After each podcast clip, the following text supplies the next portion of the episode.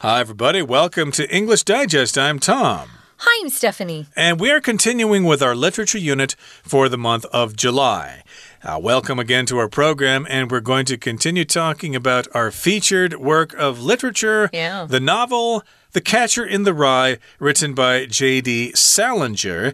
And we're going to find out about him in today's lesson. And we're also going to talk about some of the themes and ideas in the book The Catcher in the Rye. Yeah, as we usually do on day three, we're going to uh, first talk about the author himself, J.D. Salinger. And he uh, only had one novel here, uh, among other short stories, I suppose, or other attempts at writing. But yeah, this was the only novel that he's known for.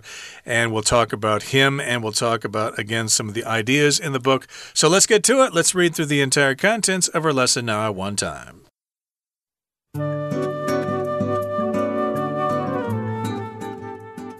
The Catcher in the Rye is the masterpiece of J.D. Salinger, an American writer.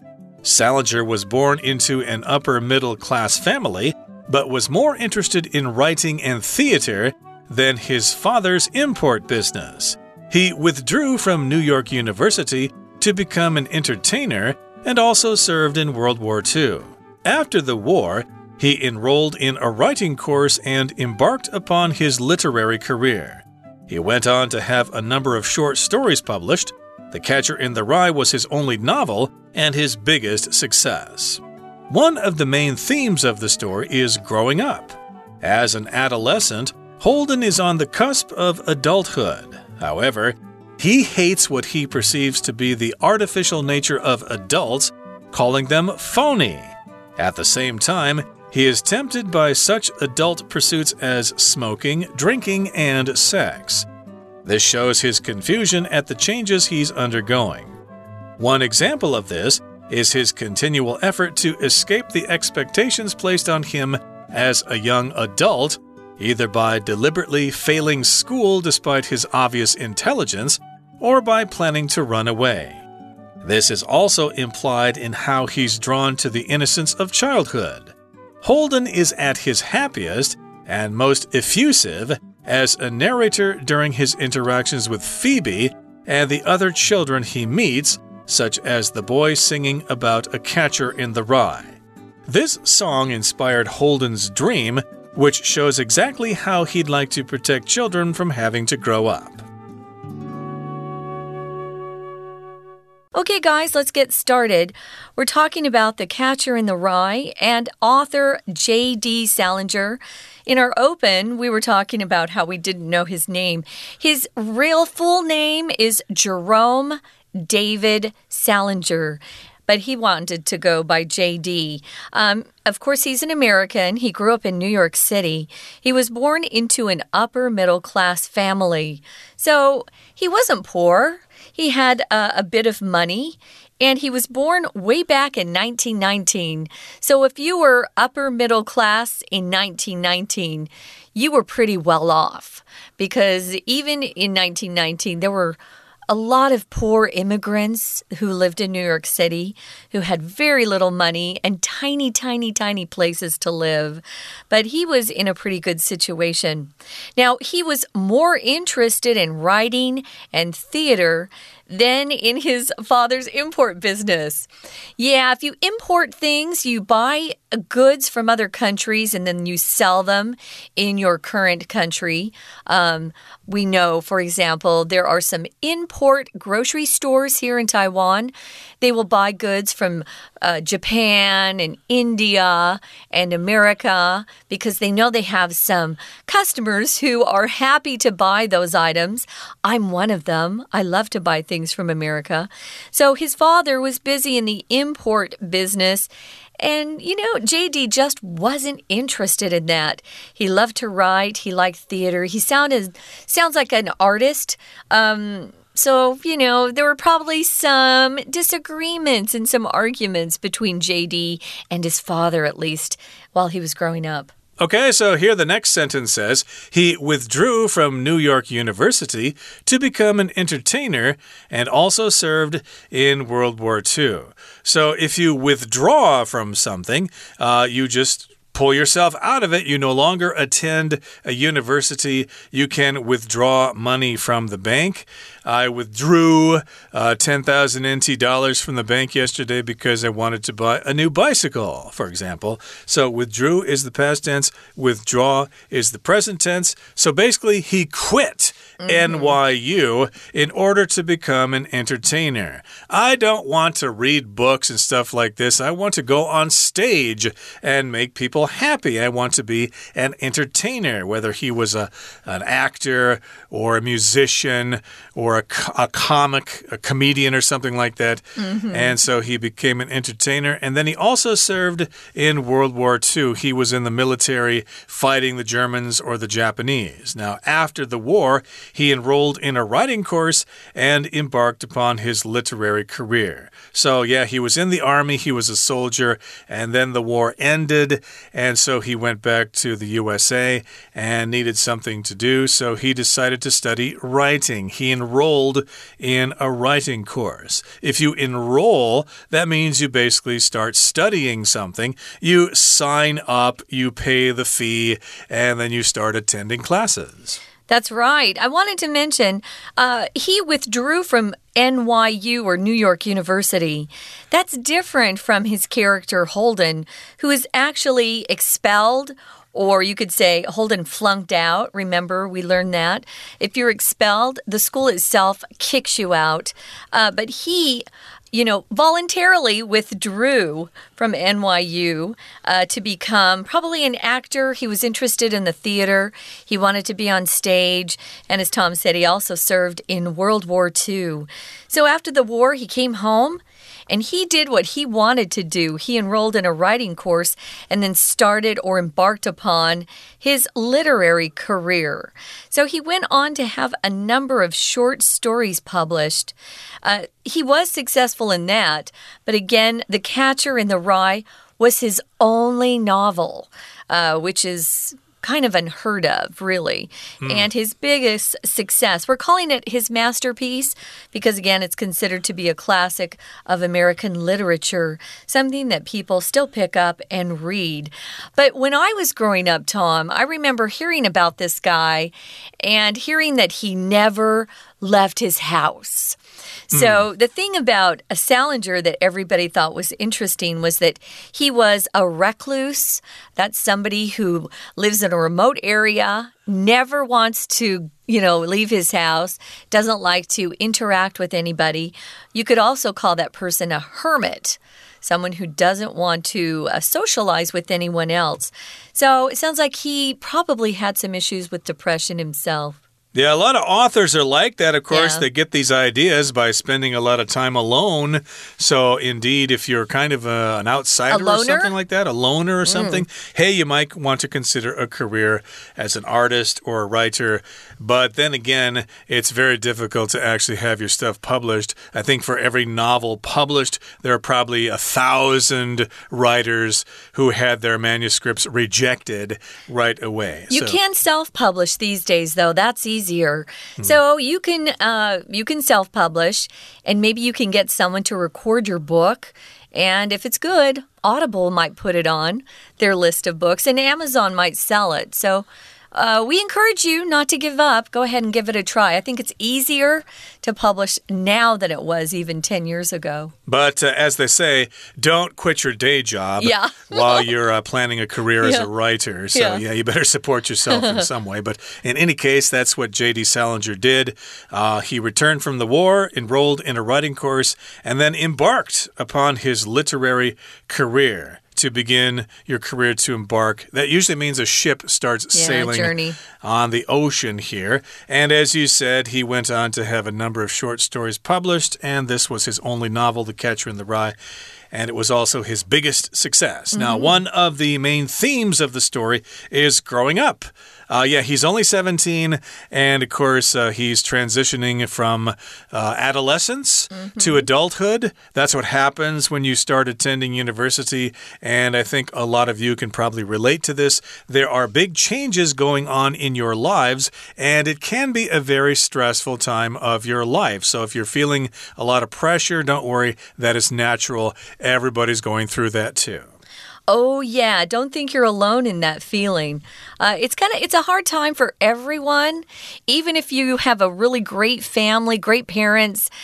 You're changing. Your hormones are driving you crazy. You don't know who you are or want to be, and uh, it just is a hard time. Don't give up things get better after high school. That's all I want to say here. Now, one of the main things, uh, themes, as Tom said, is just growing up. And we call it a coming of age story. Uh, he's an adolescent, meaning he's a teen, and he's on the cusp of adulthood. If you're on the cusp of something, it just means you're just about to enter a different phase in life, right? So you're at a point where one uh, one part of your life is ending and another is beginning. You could be on the cusp of discovery. Maybe you're a scientist and you're really, really close to making a huge discovery. So on the cusp of adulthood, we consider an adult to be the age of 21, but a lot of people say it should be 18 since 18 year olds can uh, are asked to serve in the military. Right. So, yeah, um, that's uh, a discussion for another time. However, it says he hates what he perceives to be the artificial nature of adults. Um, and that's where he gets this idea of calling everybody phony, uh, that they're superficial, they're not who they say they are. He hates this kind of person. Artificial means fake. You can have artificial flavoring in your food. You could have a, a, coat or jacket made out, made out of artificial leather. It's not real leather, it's artificial. Um, we use artificial to describe a lot of things, but here he's just saying adults always pretend to be something they're not, and he hated that. Well, he's not wrong. A lot of adults are pretentious. They're Some, always yeah. trying to make themselves look like they're smarter or more powerful than they really are. But in this particular case, he hates that idea. I think most of us learn to live with it. Yeah, everybody's pretentious, everybody's phony. So what? Insecure. But uh, he's uh, kind of upset about this. He hates it. He thinks they're artificial, jada. And of course, they're phony as well. But I know somebody who's not at all artificial artificial or phony or superficial. That is our Chinese teacher. Let's have a listen. 大家好，我是派老师。今天讲解的是七月份 Unit Eleven 的《Catcher in the Rye, Holden Caulfield's Troubled Times 第三天的课文。从课文当中，我们了解到《麦田捕手》的作者 Salinger 出身富裕的商人家庭，不过他对从商没有兴趣。第二次大战期间，，Salinger 曾经在军中服役，退伍之后呢，参加了写作课程。从此踏上文学创作之路。好，我们一起来看课文当中的关键句型、文法与重点单词片语。第一段第一句：The Catcher in the Rye is the masterpiece of J.D. Salinger, an American writer。请同学注意 masterpiece，那就是怎么样？他的杰作。再来，接着第二句 Salinger was born into an upper middle class family. family。请同学画起来，就是他出生于中上阶级的家庭，but was more interested in writing and theater than his father's import business. business。他父亲所从事的是进口的生意。我们知道说，Salinger 虽然出生在富裕的家庭，不过他比较感兴趣的是写作，还有呢就是戏剧创作。再来第三句，He withdrew from New York University。to become an entertainer, and also served in World War II. 请同学把 withdrew from 画起来。所以 withdrew from withdrew 就是 withdraw 的过去式，withdraw 是撤退的意思。但这里呢，我们了解到啊，就是他不再去念纽约大学了，他休学。好，接着请看到 serve，serve 所指的在这里呢，指的是 serve in the military，也就是呢服兵役 military service。接着，请同学看到第四句，After the war, he enrolled in a writing course and embarked upon his literary career。这里的 enroll in，请画起来，他报名参加写作课程。那他呢，接着出版了好几篇的 短篇故事。第二段让我们了解到麦田捕手》这本小说要处理的主题是成长。One of the main themes of the story is growing up，刻画了主角 Holden 在成长阶段面临的内在矛盾，还有外部冲突。第二句，请同学看，Holden is on the cusp of adulthood。Holden 呢，即将成年。这个 cusp 到底是什么意思？其实啊，它是不同阶段、不同状态中间的转折的时间。Those on the cusp of adulthood，就是即将成年的这些人。We're going to take a quick break. Stay tuned. We'll be right back.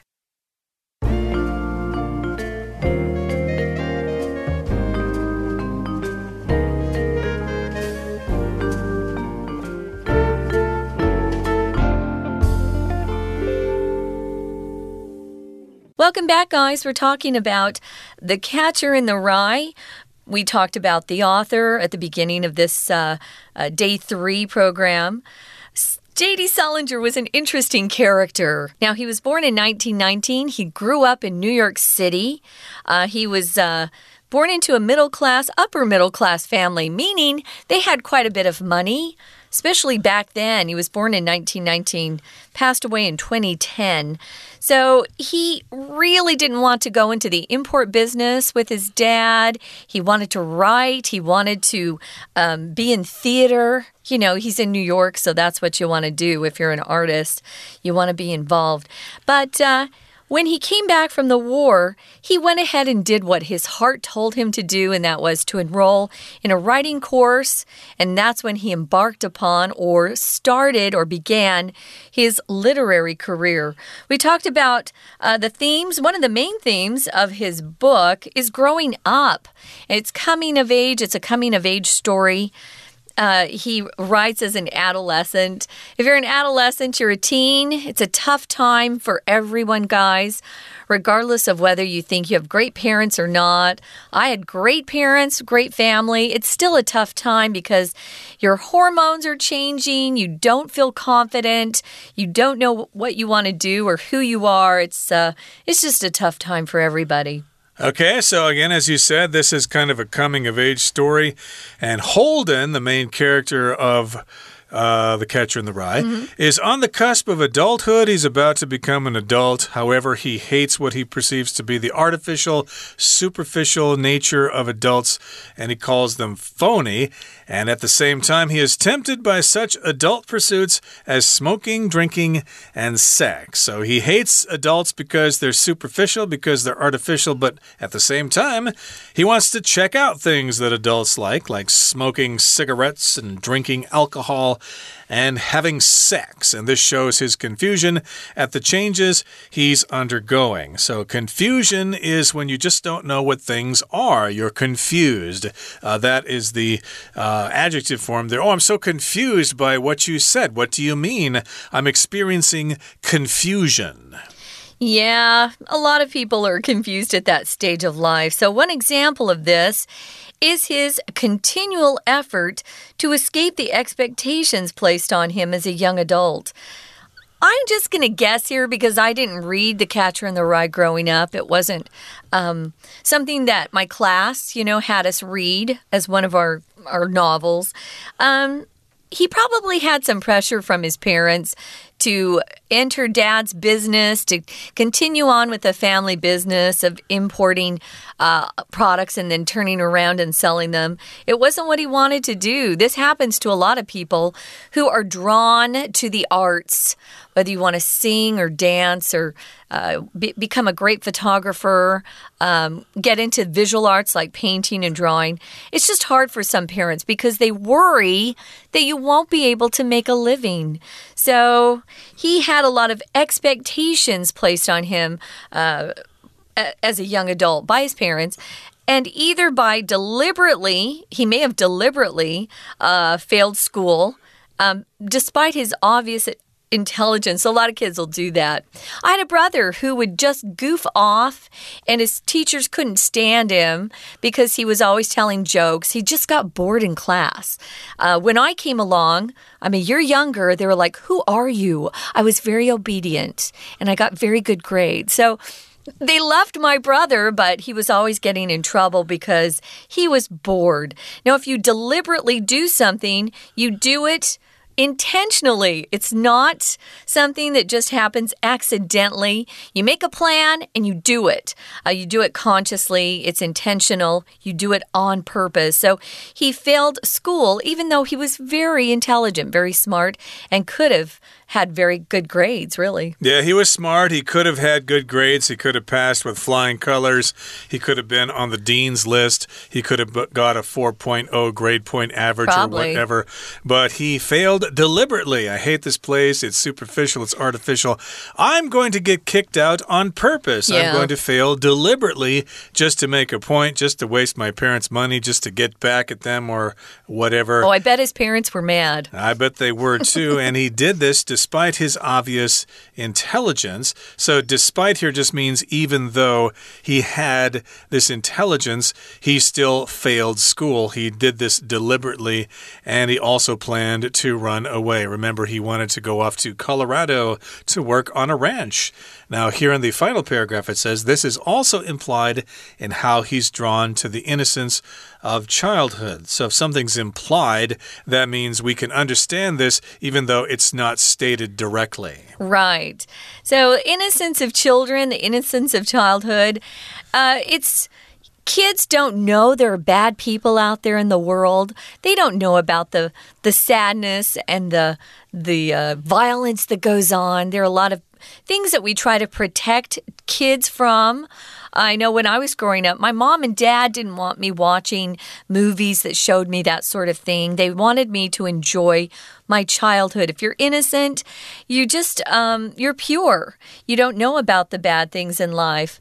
And we hope all kids could be protected that way. And it kind of sounds like uh, J.D. Salinger, he really wanted um, Holden to be protected from that. But unfortunately, no one did protect him. Remember, his moment of pure happiness is watching his little sister Phoebe on the carousel. He was probably hoping he could go back to that time in life. Um, so he's the happiest and most effusive as a narrator during his interactions with Phoebe. So you kind of feel his happiness as he talks about those times he's together with his young sister. If you're effusive, it just means whatever emotion that you feel at the time, it's very obvious to everyone. So he really is expressing his um, his desire to to return to that time of life you know when he was an innocent child. When you hear him talk about his moments or his interactions with his sister Yep, effusive. They're unrestrained. Like uh, I received an effusive welcome when I went to visit my friend Mr. Jong. Yeah. Okay, so in any case here, yes, he's at his most effusive when he's a narrator uh, describing his interactions with his younger sister Phoebe, and also when he meets other younger children. They just have this innocence that he just loves so much.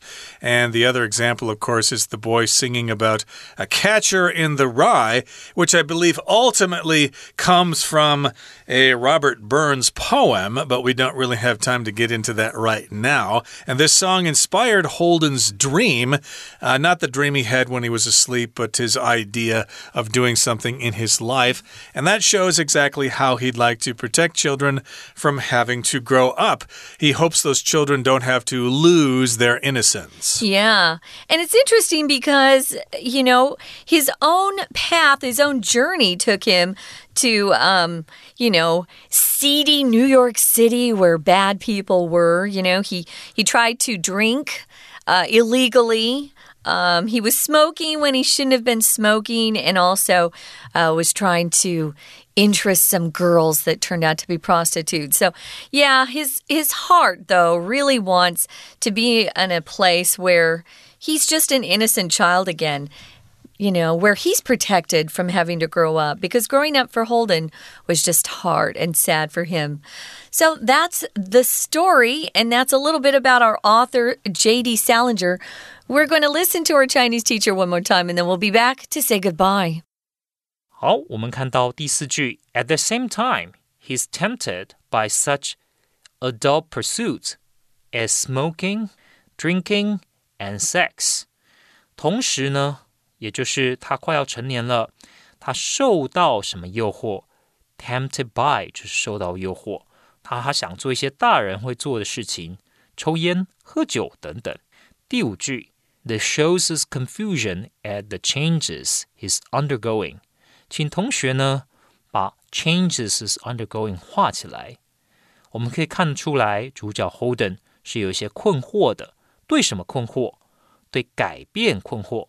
什么样的改变？他正在经历的改变，changes which he is undergoing，就是他正在经历的这些改变。第六句，One example of this is his continual effort to escape the expectations placed on him as a young adult, either by deliberately failing school despite his obvious intelligence, or by planning to run away。请同学把 escape the expectations placed on him 画起来。他希望呢能够逃离别人对他的期望。什么样的期望？请把 place on him 画起来。别人加在他身上的期望。The expectations that are placed on him。好，那请特别注意这里的 deliberately 就是故意的意思。